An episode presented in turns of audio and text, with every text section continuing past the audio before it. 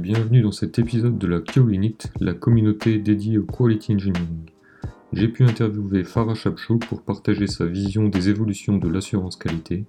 Elle apporte une perspective intéressante par son parcours transverse des opérations jusqu'au comité de direction que je vous laisse découvrir. Le résumé de ce contenu est disponible en podcast, en vidéo et avec un transcript sur le site. Une bonne écoute, souscrivez pour suivre les prochains épisodes.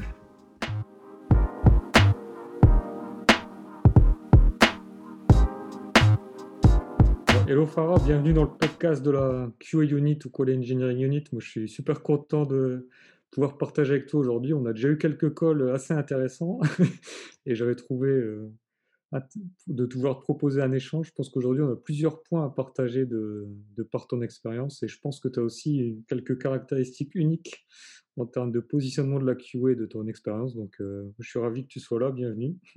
Merci beaucoup Antoine, merci pour cette invitation. Ça fait euh, mmh plaisir d'échanger avec toi. Mmh Donc du coup, sur la, la structure, je même si tu es, vachement présente dans les communautés, les conférences, etc., si, je vais te laisser te présenter, et puis si tu peux ajouter une petite touche personnelle, c'est toujours sympa pour, euh, pour les gens de connaître un peu plus. Donc je te laisse euh, en quelques mots. Bien sûr. Donc, euh, je m'appelle Farah Chapchou, donc j'ai 27 ans mmh et je suis actuellement Head of QA et membre du comité opérationnel pour une des plus grandes fintechs en France. Mmh. bientôt, je vais changer d'aventure, mais en tout cas, mmh je suis surtout quelqu'un qui alimente la stratégie de l'entreprise par la vision QA en assurant du coup la continuité de service et mmh les activités du département. Donc, j'ai surtout un rôle de dirigeant de département QA. Mmh sinon, à part la QA, on va dire, et, mmh ce travail de, head of, mmh j'aime beaucoup faire de la photographie à côté du travail, de la peinture à l'huile, et j'adore le Japon. Je, voyage assez souvent au Japon. Voilà, passionnée du Japon. Bon, malheureusement, actuellement, avec les crises sanitaires, c'est pas vraiment possible. Mais je trouve qu'en fait, il y a un vrai parallèle entre la rigueur qu'on peut voir au Japon et cette, cette manière, en fait, un peu euh, rigide de, de la mmh vie euh, par mmh rapport au travail. Et ça me réconforte parce que du coup quand je vais euh, au Japon bah, je, non seulement je, peux faire le vide dans mon esprit mais mmh ça va très très bien avec ce comportement de queue rigide que je suis. Voilà. Process c'est systématique c'est ça on applique on vérifie ok. Exactement. Bon, bah, sous peu, tu pourras aller te ressourcer, j'espère, en tout cas, reprendre l'air du Japon. J'espère Ah, ça marche, c'est cool, merci d'avoir partagé. Et donc, euh, du coup, nous, sur la QA Unit, euh, moi, ce que je, veux qu'on réussisse à faire, c'est casser les silos et transversaliser un peu plus, la, pas un peu, beaucoup plus la qualité, euh, la qualité logicielle. Et déjà, tu as donné quelques indices un peu sur ta particularité. Déjà, le fait d'être membre du board en tant que QA, donc presque VP of Quality. Hein. et quelques problèmes, enfin, quel problème tu as eu C'est quoi les problèmes du coup tu te focalises à résoudre en plus par cette perspective transverse que tu as dans, la qualité de l'entreprise Alors, à vrai dire, en fait, pour avoir eu ce poste-là et, l'avoir aujourd'hui, ça a été une démarche en fait qui était, euh, on va dire, pas à pas. c'est pas arrivé mmh d'un seul jour et mmh la première chose que j'ai dû résoudre, c'est que bah, quand, j'ai commencé à avoir un rôle de direction en tant que QA, bah, mmh c'était mon premier job. En fait, c'était mon après avoir fait mon apprentissage en tant que QA, je me suis retrouvée à avoir mon premier CDI. Au bout de trois mois, on m'a on m'a confié ce rôle-là de, direction du pôle QA. Donc, la première problématique que j'ai eue, c'était mmh de non seulement euh, créer ma propre vision sur le métier, mais également euh, d'asseoir cette vision-là que moi-même je n'avais pas. Donc euh, c'était c'était une vraie problématique du coup et pour couronner tout ça, bah, moi, je voulais dès le départ avoir un vrai rôle stratégique dans l'entreprise. Je ne mmh voulais pas que ça soit le petit QA qui fait un, rôle opérationnel. Je voulais vraiment lui donner plus de sens que ça. Et donc, bah, il fallait du coup aller non seulement apprendre sur mon métier, mais mmh aussi apprendre ce que les autres s'attendaient de moi pour aller réconcilier les deux. Et je pense que c'était aussi comme ça que j'ai réussi à avoir une QA transverse parce que ça reflétait réellement ce que aussi les autres équipes, typiquement produits, développement, mmh support, s'attendaient aussi de ce rôle-là.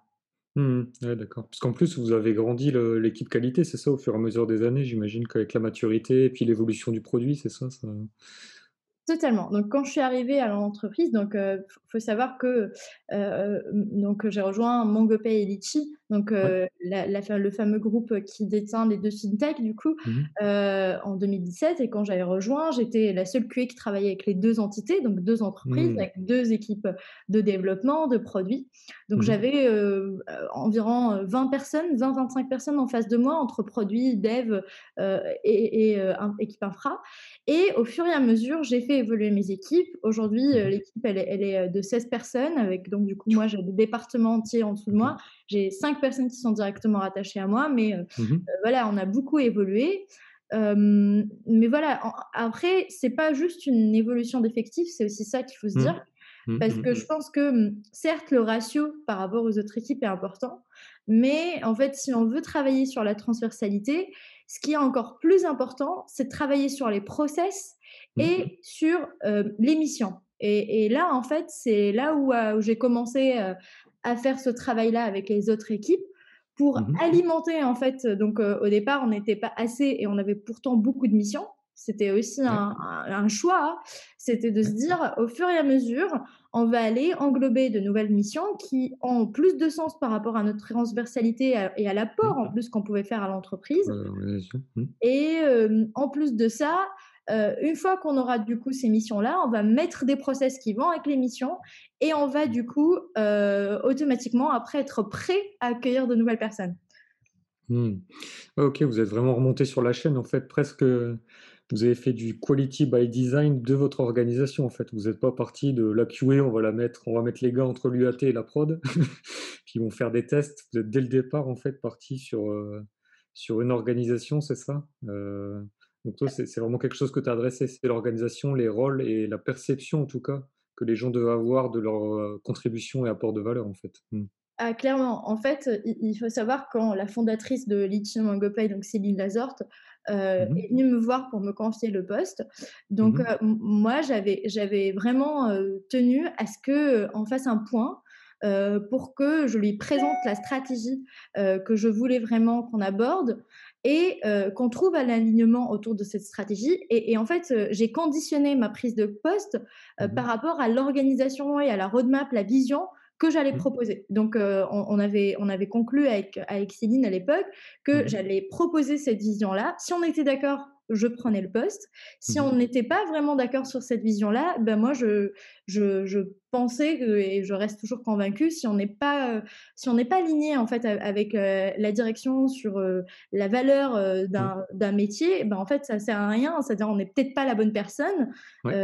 et il faut aller chercher un quelqu'un d'autre. Donc oui, clairement, cette vision en termes de, que ce soit, d'organisation, mais aussi de mission, heu, Mmh. de de points clés en termes de stratégie, elle a été pensée, mais avant même que je prenne le poste. Mmh. Ouais, d'accord. Ouais, ça rejoint peut-être des je sais pas, comme tu es pas mal aussi dans les communautés, les autres entreprises, heu, enfin, on entend souvent, heu: «Faites-moi le ROI de la qualité, faites des tests et cetera, heu, bon, on verra plus tard, c'est pas la priorité, on va déjà faire le produit» et est-ce que c'est des choses pour toi que tu retrouves un peu, les histoires qui se répètent ou les freins que tu retrouves de la qualité dans d'autres organisations? Alors, pour moi, en fait, les les freins, Mmh qu'on peut se retrouver de de la QA, heu, sont souvent la QA elle-même, en fait. C'est Mmh horrible à dire, mais je pense qu'il y a une vision un peu archaïque, Ouais. historique du Mmh métier qui est, arrêter le métier autour du test, qui du coup, même aujourd'hui, quand un un un QA va aller, prendre un nouveau poste ou un head of QA ou un manager ou même un un un QA opérationnel, un QA analyst qui va prendre son poste, il va directement penser à tester, automatiser, à couverture de tests et cetera. Or, en fait, l'apport de de la QA en elle-même, en tout cas, selon moi, il est Mmh. largement, heu, plus important parce qu'en fait, on n'est pas là juste pour tester, on est Mmh. là pour que la vélocité, heu, qu'on fait en termes de produits soit une vélocité qui est abordée pour l'innovation et non pas pour la gestion des bugs. Mmh. Et ça, bah, en fait, pour répondre à cette problématique-là, là, en fait, on se on se repose plutôt sur le pourquoi. Mmh. voilà, et ben en fait, on va pouvoir, heu, répondre à ça par différentes manières possibles. Ouais, On peut faire ça par l'observabilité et cetera et donc je pense que vraiment le le frein que moi j'ai Mmh mh. beaucoup vu, heu, sur la QA et je l'ai même vu, dans dans les recrutements que j'ai effectués, hein, Ouais. c'est le mental des QA eux-mêmes parce que, bah, on a du mal en fait à accepter, que notre métier, il est pas que testé Mmh. et pour moi, c'est d'ailleurs une une une faiblesse, Mmh et que, mmh, qu'on est en capacité de surmonter, hein, parce qu'il suffit ouais. d'aller, heu, ouvrir un petit peu son esprit. En plus, on est QA, on est on est surtout connu pour notre créativité et notre, capacité à à à à penser, un petit peu hors, Out of the heu, box, voilà, out of the box. Mais voilà, je pense que vraiment il y a aussi un énorme enjeu derrière parce que, hem, nous, en termes de QA, on peut, heu heu, on va dire, changer la chose et et rendre, heu, rendre ce métier-là largement plus attractif parce qu'aujourd'hui la QA n'est pas ce n'est pas que tester et ce n'est pas que la qualité, heu, du du code, Mmh. ce n'est pas du ROI, exactement, ouais, il y a plein de ça, en choses, fait. c'est même pas le logiciel forcément en plus, effectivement. Mmh ça Mmh mh. et puis même tout à l'heure, tu tu parlais de ROI, par exemple, ROI, on peut vraiment le visualiser par différentes manières, mais c'est Exact. pas que Mmh. le test. Par exemple, si on est moi, un Ouais. exemple que j'ai fait chez MongoPay, quand je suis arrivée, on avait les releases, on mettait 4 semaines pour les mettre en production. 4 Ouais. semaines, c'est énorme, heu, pour, heu, une entreprise qui se veut innovante, qui se veut bah, on fait plusieurs, 12 heu releases par an, quoi. Enfin, moins celle de Noël, 11, c'est ça? Moins celle de l'été, 10. Bon, bah, ça, fait pas beaucoup, hein.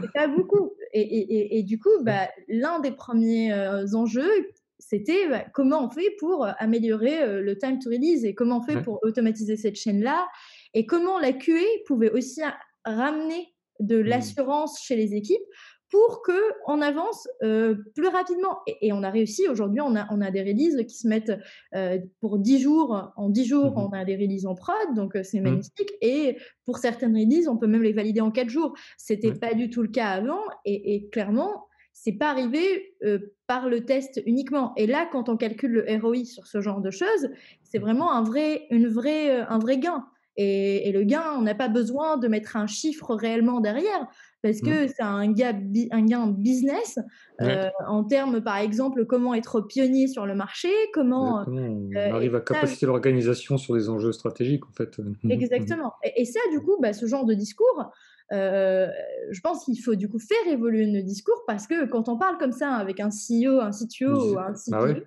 Mmh. je pense Mmh qu'il mh. y a pas d'ambiguïté. Il va pas nous demander un un ROI parce que là-dessus, je pense que, heu, c'est trivial et si la personne n'arrive pas à voir la trivialité, heu, là, je pense que de toute manière, que vous ramenez les ROI ou pas, le Ouais. le le problème, il est largement plus plus plus profond.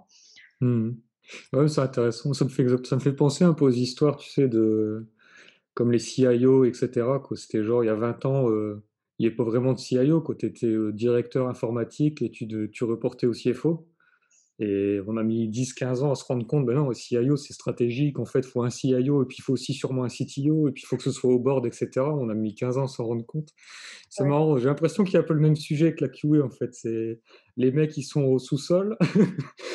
On commence à remonter, et puis on se dit, heu: «Tiens, en fait, non, on peut même aller jusqu'au board», tu vois? Jusqu'à l'exemple que tu partages moi, j'ai le sentiment qu'il y a de plus en plus de les entreprises prennent de plus en plus conscience et se dit et voient la QA comme un investissement plutôt qu'une, dépense obligatoire, heu, à cause de certifications et cetera. Est-ce que toi, tu as la même lecture, heu, là-dessus?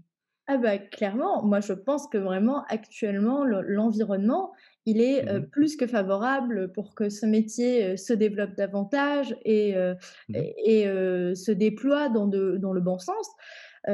Par exemple, si on regarde, cette année en en France, Mmh heu, mh. Mmh j'ai pas vraiment les chiffres en tête, mais je pense que vous pouvez, les personnes qui nous écoutent peuvent aller consulter.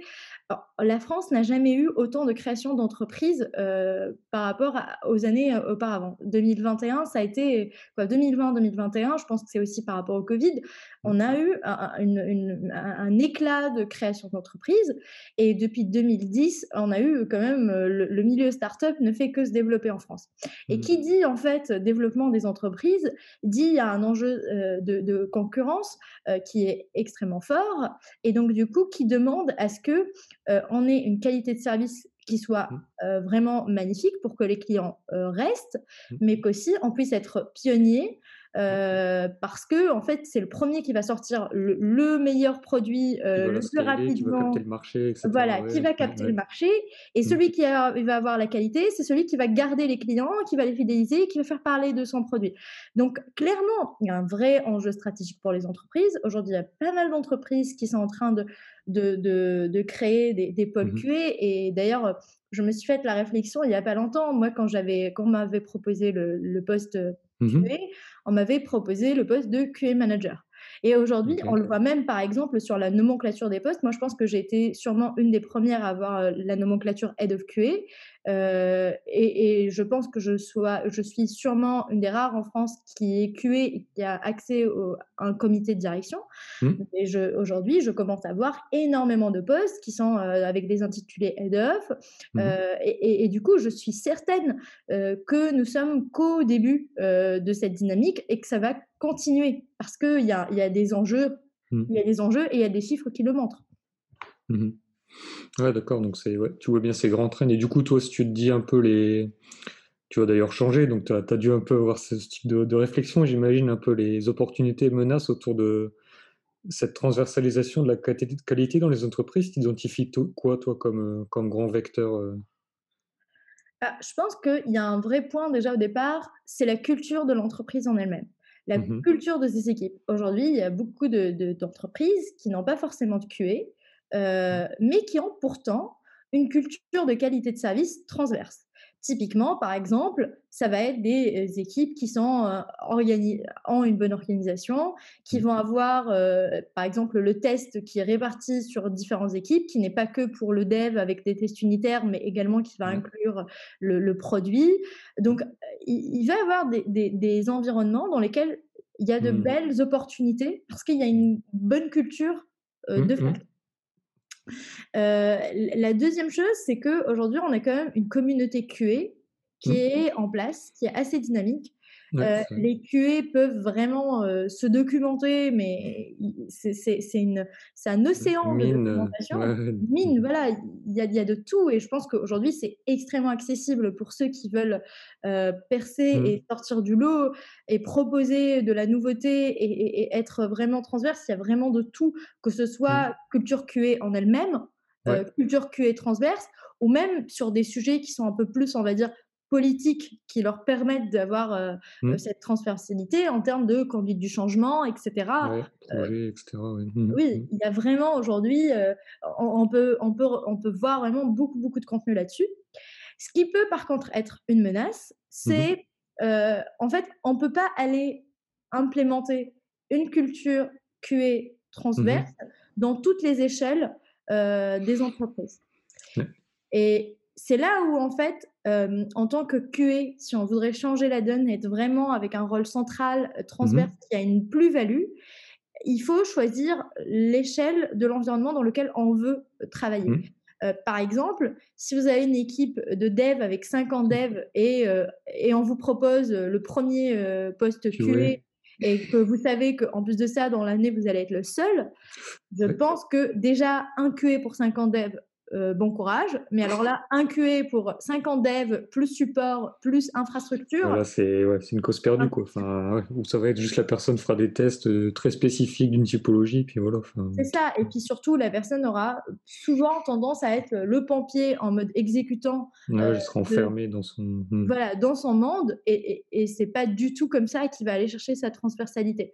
Hmm. Or, euh, par exemple, moi, j'ai fait l'expérience. Mmh Comme je disais au départ, moi, quand j'ai intégré mon GoPay j'étais la première QA sur 20 personnes, 20-25 personnes. Mmh. C'était pas du tout facile. Hein. Ça, je mmh pense vraiment, euh, il faut le dire. Hein. C'était très difficile. J'ai fait beaucoup de sacrifices. J'ai dû bosser euh, jour et nuit, les week-ends, etc. Pour, euh, pour pouvoir arriver là où je voulais. Mais c'était possible. Donc, il faut aussi savoir prendre des risques parce qu'il y a des environnements sur lesquels c'est possible. Euh, et, du coup, euh, il faut aussi tenter la chose, puisque peut-être que ces environnements-là ont la culture, donc en termes d'opportunités. Mmh. Euh, aussi le créer, quoi. Il y a aussi un, mmh, il y a un terrain mmh. favorable. Donc c'est pour ça que je, disais, je pense qu'en soi, c'est l'échelle de l'environnement, c'est une menace. C'est un point sur lequel il faut être attentif, surtout pour les QA qui cherchent de nouvelles opportunités et qui veulent faire du changement. mais il faut conjuguer ça à d'autres oui, éléments. C'est un des facteurs, en fait, effectivement, à considérer. Mmh Exactement.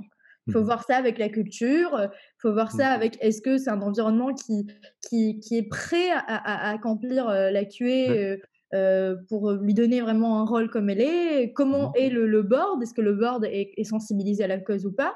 C'est des points ultra, ultra importants parce que si vous êtes le seul QA dans une entreprise il y a 50 et le board n'est pas sensibilisé, etc., je pense que vraiment, mmh, surtout si vous ne travaillez pas juste pour avoir un salaire, je pense que la mmh. personne sera largement frustrée parce qu'elle n'y mmh. arrivera pas à ce qu'elle souhaitera. Et du coup, si on, si on est dans un environnement propice où on nous dit, bon, bah, il y a 50 développeurs, on veut 20 QA, si toi, tu aurais ce défi, à, enfin, ce défi à résoudre, moi, je pense que c'est un défi de trouver 20 QA. Est-ce que, est que pour toi, c'est la, la même lecture? On voit pas mal de cours émerger, d'écoles spécialisées d'ailleurs, mais pour toi, c'est aussi un des risques dans l'écosystème, ça, la disponibilité des talents? En fait, c'est pas réellement un risque, euh, mmh à mon sens. En fait, une de mes croyances, c'est que les euh, soft skills, c'est quelque chose qui est, euh, qui en fait peut s'apprendre. Mmh. Il y a pas, il y a plutôt les peut pas s'apprendre. Mmh, voilà, mmh. c'est plutôt ça peut pas s'apprendre les soft skills, c'est plutôt les mmh. hard skills qui s'apprennent.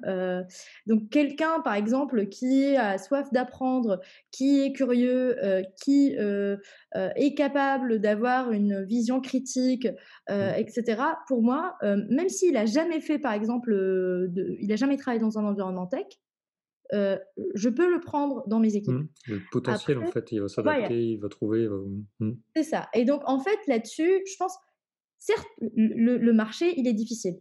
Mmh. Mais ce marché-là, de toute manière, comme on le disait, si aujourd'hui on a beaucoup d'entreprises qui essaient à, recruter et à créer des pôles QA, il y a des entreprises dans lesquelles bah, c'est propice de créer des pôles QA, d'autres où c'est pas le cas ce qui est en train de se passer de toute manière, les bonnes entreprises sont en train de récupérer les meilleurs talents. Ça, c'est aussi mmh. la règle du jeu. Donc, qu'on le veuille ou pas, aujourd'hui, il y a beaucoup aussi de QA qui sont frustrés dans leur environnement, qu'on peut récupérer et qui seront ultra contents de travailler dans des environnements où ils, sentent, quoi, ils sentent l'impact mmh sur, l'environnement. Mmh et après, on peut aussi récupérer des talents euh, et croire dans des talents. On n'a pas besoin d'avoir quelqu'un qui ait fait une école d'ingé euh, pour venir euh, faire de la QA. Moi, je pense qu'on peut avoir, par exemple, quelqu'un, s'il a mmh. la curiosité, il peut apprendre comment faire l'observabilité, il peut apprendre. Aujourd'hui, on a beaucoup d'outils codeless aussi en termes de, QA. Donc, on peut faire des choix. Mmh. c'est un défi. Hein. Je ne dis pas que ce n'est pas le cas. Mais, c'est culture mentale, à mon avis. Si le potentiel est là, en fait, c'est ça un peu le fit aussi culturel et puis la capacité à se développer, à apprendre. Mmh mmh voilà. Ok. Oh, ça, ok, intéressant. Et du coup, moi, j'aime bien aussi poser cette question-là. C'est bon, on peut lire plein de livres, des articles, plein de choses, etc. Mais est-ce que toi, dans ton expérience, du coup, qu'est-ce que tu as trouvé comme pratique, on va dire, efficace, concrète ou au contraire, euh, tu as peut-être lu un article sur la dernière best practice de, voilà, d'une boîte ou d'un, d'un blogueur et tu t'es dit non, en fait, ça, ça marche pas. Donc, toi, pragmatiquement, de ton expérience, tu as des choses que tu peux nous partager? Ah, clairement, clairement. moi, je pense que le premier pas, c'est comprendre le besoin et mmh. ne pas se fermer dans des solutions avant de comprendre quel est le besoin mmh. C'est par bien les deux temps, quoi. Qu'est-ce qu'on, quel est le problème à résoudre? Ensuite, quelles solutions peuvent nous aider, quoi? Mmh. C'est ça. Donc là-dessus, le problème à résoudre, il faut pas le trouver tout seul. Et mmh. la première, vraiment, le, premier truc que je pourrais dire que j'ai beaucoup appris, c'est qu'il faut être en capacité d'aller voir les différents interlocuteurs et de mmh. poser la question de qu'est-ce qu'ils s'attendent de, de ce QA. Euh, et, d'ailleurs, si euh, la réponse est on s'attend à ce que vous faisiez du test, je pense que ce n'est mmh. pas la bonne réponse. Il faut que mmh. vous arriviez à creuser parce que euh, il faut que vous sachiez pourquoi c'est le test qui les intéresse. Est-ce que, par exemple, parce qu'ils ils veulent, par exemple, c'est le produit, ils veulent vraiment que le risque soit couvert Est-ce que parce qu'ils veulent décharger les produits de tests manuels mmh. Il faut comprendre en fait le pourquoi au départ. Et à prendre des, attentes. Parce que de toute manière, si on veut être transverse, il faut Mmh. euh, conjuguer avec les différentes personnes et il faut répondre à leurs problématiques. On ne va pas travailler dans Mmh. notre coin, euh, dans des problématiques qui, euh, Ouais, ça sert à rien. inventer ou isoler, on résolvera probablement un problème local, mais pas le vrai ça. problème en fait. Mmh. Donc ça, pour moi, c'était la première chose que d'ailleurs j'ai faite chez Mango Paedici et, et qui m'a permis d'ailleurs d'apprendre beaucoup sur mon métier euh, et d'apprendre des attentes des autres et de créer aussi un lien Beaucoup d'empathie, de relation, c'est ça, mais vraiment créer un lien fort de se dire, mais en fait, certes, je connais très bien peut-être mon métier, mais je ne connais Mmh. pas vos attentes et je vous écoute. Parce Mmh. que je pense que c'est tendre la main aux autres, c'est aussi un- une bonne manière de commencer à créer la transversalité. Mmh. Le deuxième point, c'est avoir une approche de problem solver et d'accompagnateur. En fait, il ne faut pas s'attendre dès le départ, quand on arrive dans les équipes QA, à Mmh. avoir tout parfait, avoir une couverture parfaite, avoir de l'observabilité parfaite, avoir de la gestion d'incidents qui est impeccable. On ne peut pas faire ça, c'est pas possible. Et donc, euh, il faut parfois savoir euh, avancer petit Mmh. à petit en accompagnant les équipes Ouais. et celles qui sont le plus aptes à apprendre le changement, aller les Accélérer. voir Mmh. Mmh. avec les solutions et pas Mmh. juste pointer des problèmes parce qu'on Mmh. n'avance pas. Euh, je vais donner un exemple. Quand j'ai, Mmh. quand j'ai, j'ai- j'ai, euh, donc on parlait de pratique, hein, quand j'ai rejoint MongoPyLitchi, à, à l'époque, l'équipe QA arrivait sur les bases de, de chiffrage et était juste informée. Donc elle était là, elle prenait place par rapport aux tickets qui passaient. Mmh. Et en fait, on s'est rendu compte assez rapidement avec le produit. Le produit, ils n'étaient pas du tout euh, confort. On en a discuté parce qu'à chaque fois, ils se disaient, bah, en fait, euh, on, on- nous, on écrivait les spécifications, mais on n'est pas sûr qu'en fait la testabilité, elle était bien. Est-ce qu'on avait pensé à tout Donc, on a commencé à introduire un rôle chez la QA. Donc, on a dit, bah, c'est pas grave. Mmh. Vous savez, pendant cette phase de chiffrage, allez-y, on va introduire une nouvelle manière de faire. On va mettre une- un endroit dans les tickets qui s'appelle test description. Vous le remplissez et on, on essaye de, de- de le challenger pendant la phase de chi- chiffrage. Donc, on a commencé par cette manière-là d'accompagner les équipes à, être juste, après avoir été informé, Mmh. être en mode consultant. Euh, être consulté sur le sujet. Donc, on savait que ça allait pas changer les choses dès le premier Mmh. jour, hein, que certains tickets, on allait être consulté, on n'allait pas être d'accord. machin, etc. Ouais. Voilà. Mmh. Et par la suite, en fait, les, équipes produits et développement se sont rendues compte qu'on posait des questions ultra pertinentes. Par exemple, ça arrivait que sur des releases, sur une feature, on posait la question, il y avait un script, ah, est-ce que le Mmh. script, on peut le passer pendant qu'on déploie la release Est-ce Mmh. qu'il fait faire des perturbations? Quel type de perturbations? Est-ce que vous avez pensé au monitoring? Mmh. Et les équipes, ils se sont dit, mais c'est ultra bien. Et en fait, euh, pas mal de On n'y fois, avait pas pensé, etc. Ouais, du Voilà. coup, prochaine fois, on va leur demander quoi- avant qu'on commence à développer, du coup. C'est ouais. ça. Et, et du coup, On bah, en fait. Mmh. Euh, c'est parti de là. Et, et à la fin, du rôle de consultant, on a commencé à nous dire, bah, en fait, si les équipes QA ne valident pas mes, Q- mes, mes, mes- Mmh. mes tickets avant d'arriver en développement, moi, je ne, veux prendre, je ne prendrai plus le risque parce que les QA, ils posent de bonnes questions. Et en fait, là, on n'est pas allé dire, euh, on veut être consulté, il faut qu'on soit, euh, il faut pas qu'on soit en bout de chaîne. Non, non, on n'a pas procédé ainsi. On a procédé. Le problème, il est que on n'arrive pas à mitiger le risque ensemble. Comment on va faire? Venez nous consulter. Et en fait, la plus-value, elle a été vue finalement par l'exemple. Et c'était trivial à la fin, en fait, de, de, de, de rendre ça obligatoire.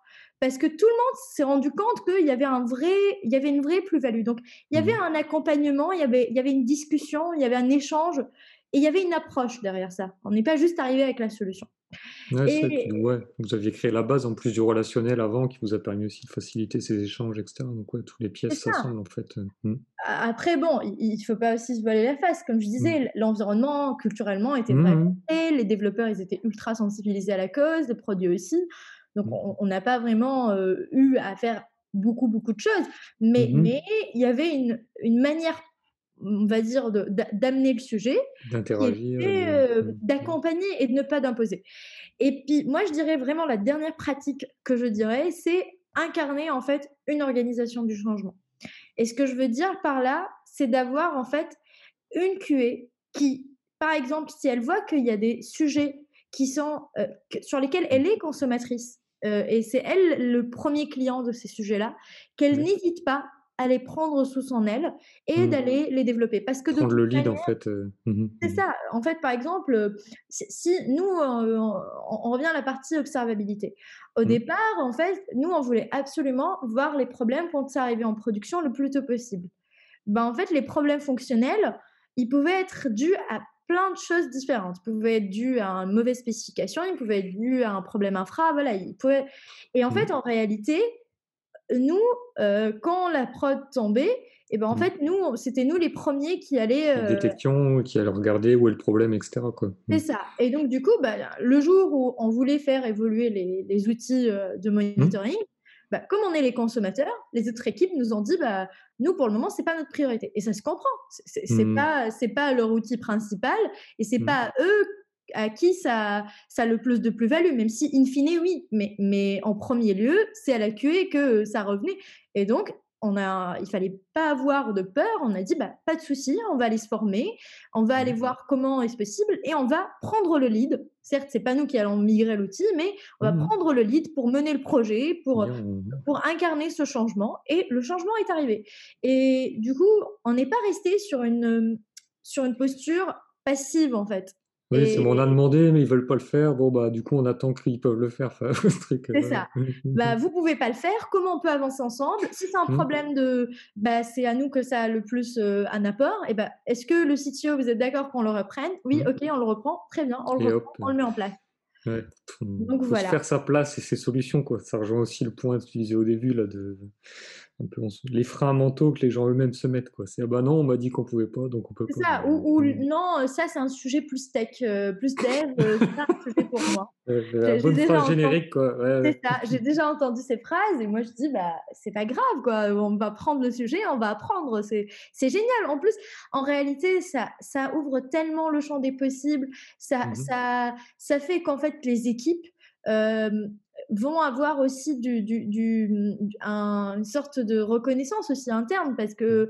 qu'ils vont devenir, heu, experts dans des sujets que personne ne les attendait sur quoi, sur sur sur ces sujets-là donc Mmh. c'est ça fait vraiment, un un en réalité, que rayonner l'équipe et que lui donner, des points, pour pour, avancer dans dans le le chemin transverse qu'elle souhaite, quoi. Mmh.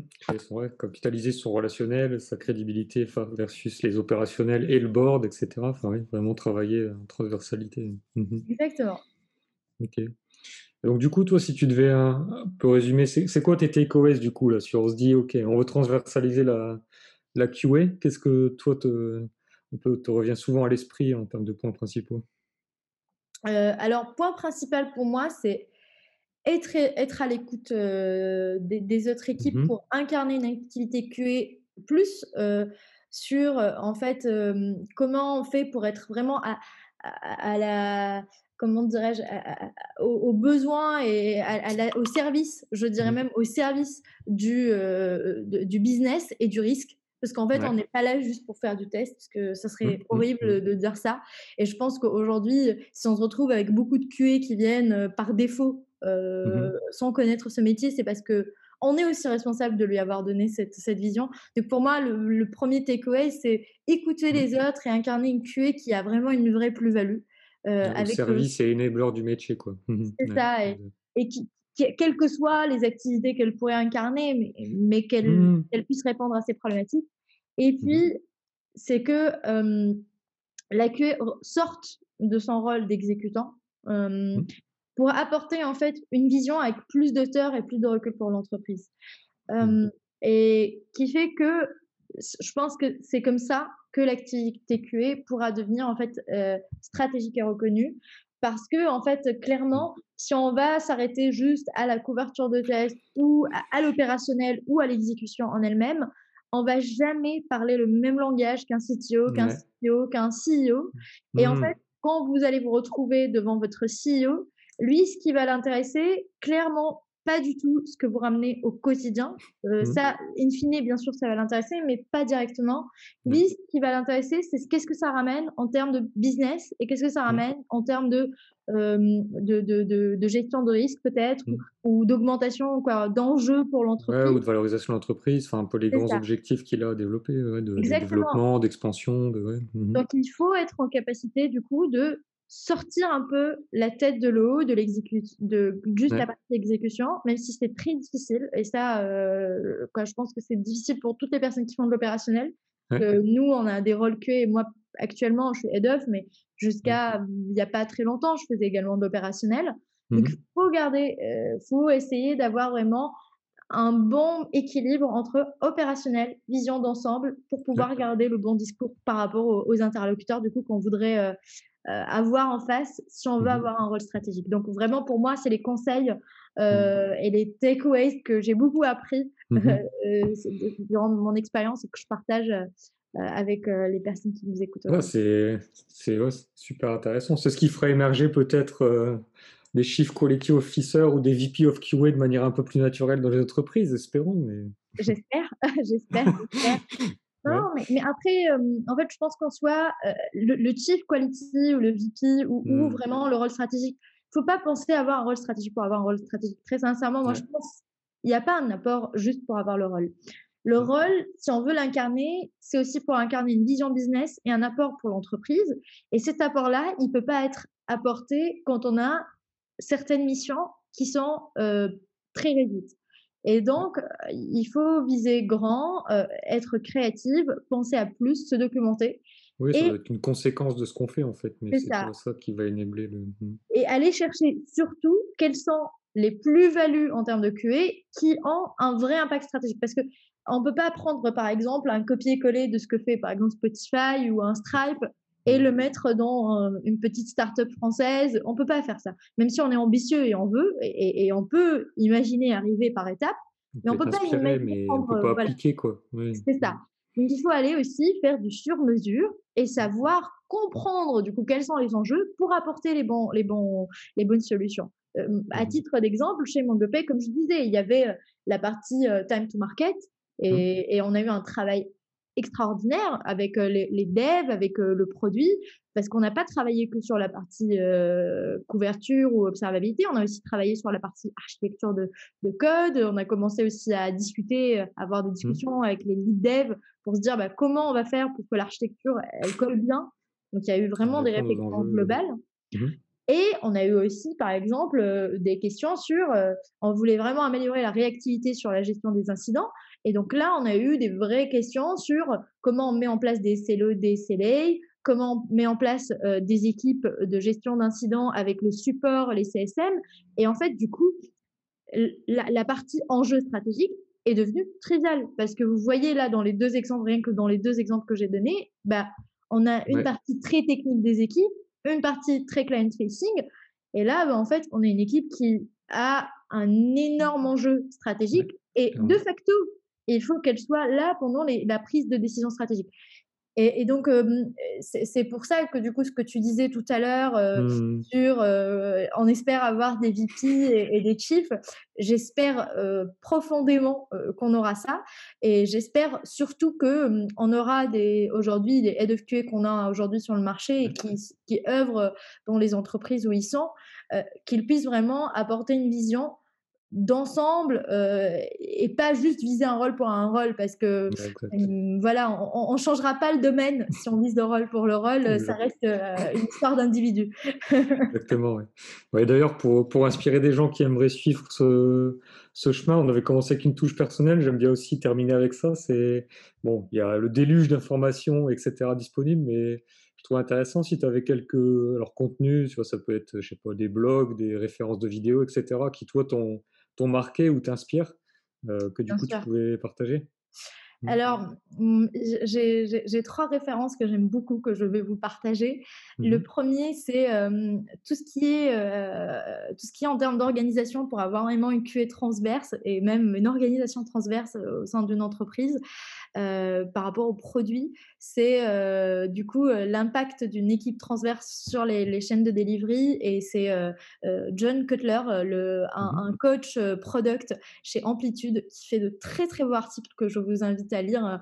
C'est magnifique parce que il casse un petit peu les silos et il parle mmh de comment une organisation peut vraiment impacter la manière de gérer les, les, les, les projets et que mmh. typiquement, par exemple, des sujets comme l'agilité, ce n'est pas juste des pratiques, mais aussi des organisations. organisationnel qu'on voit avec le conveyance laws, etc. Mais ouais, ok, c'est intéressant. Et le, deuxième, le deuxième livre, euh, mmh peut-être que vous l'avez sûrement entendu euh, beaucoup euh, durant, ce, durant notre échange aujourd'hui. Moi, j'aime beaucoup la question du pourquoi. Et d'ailleurs, je challenge mmh. énormément aux équipes. Je pense qu'ils doivent un petit peu me détester parce qu'à chaque fois qu'ils viennent avec des solutions, je dis mais quel ah, est... va vous demander tout de suite pourquoi c'est ça. Quel est, quel est, le problème? Je, pense que là-dessus, c'est un classique, mais, mais c'est Simon Sinek sur le, mmh. le, Start with Why parce que vraiment, c'est un, un bouquin, je pense que tout le monde devrait lire. Euh, il y a une vraie, en fait, il y, a une vraie logique euh, derrière tout ce qu'on fait, tout ce qu'on entreprend. Et euh, moi, commençons même par mon métier, quand j'ai commencé à faire de la queue, je me suis posé pourquoi, quelle est ma plus-value. Euh, je trouve que euh, le Start with Why, il est vraiment à lire, euh, donc je le conseille à tout le monde mmh pour ceux qui n'ont pas lu.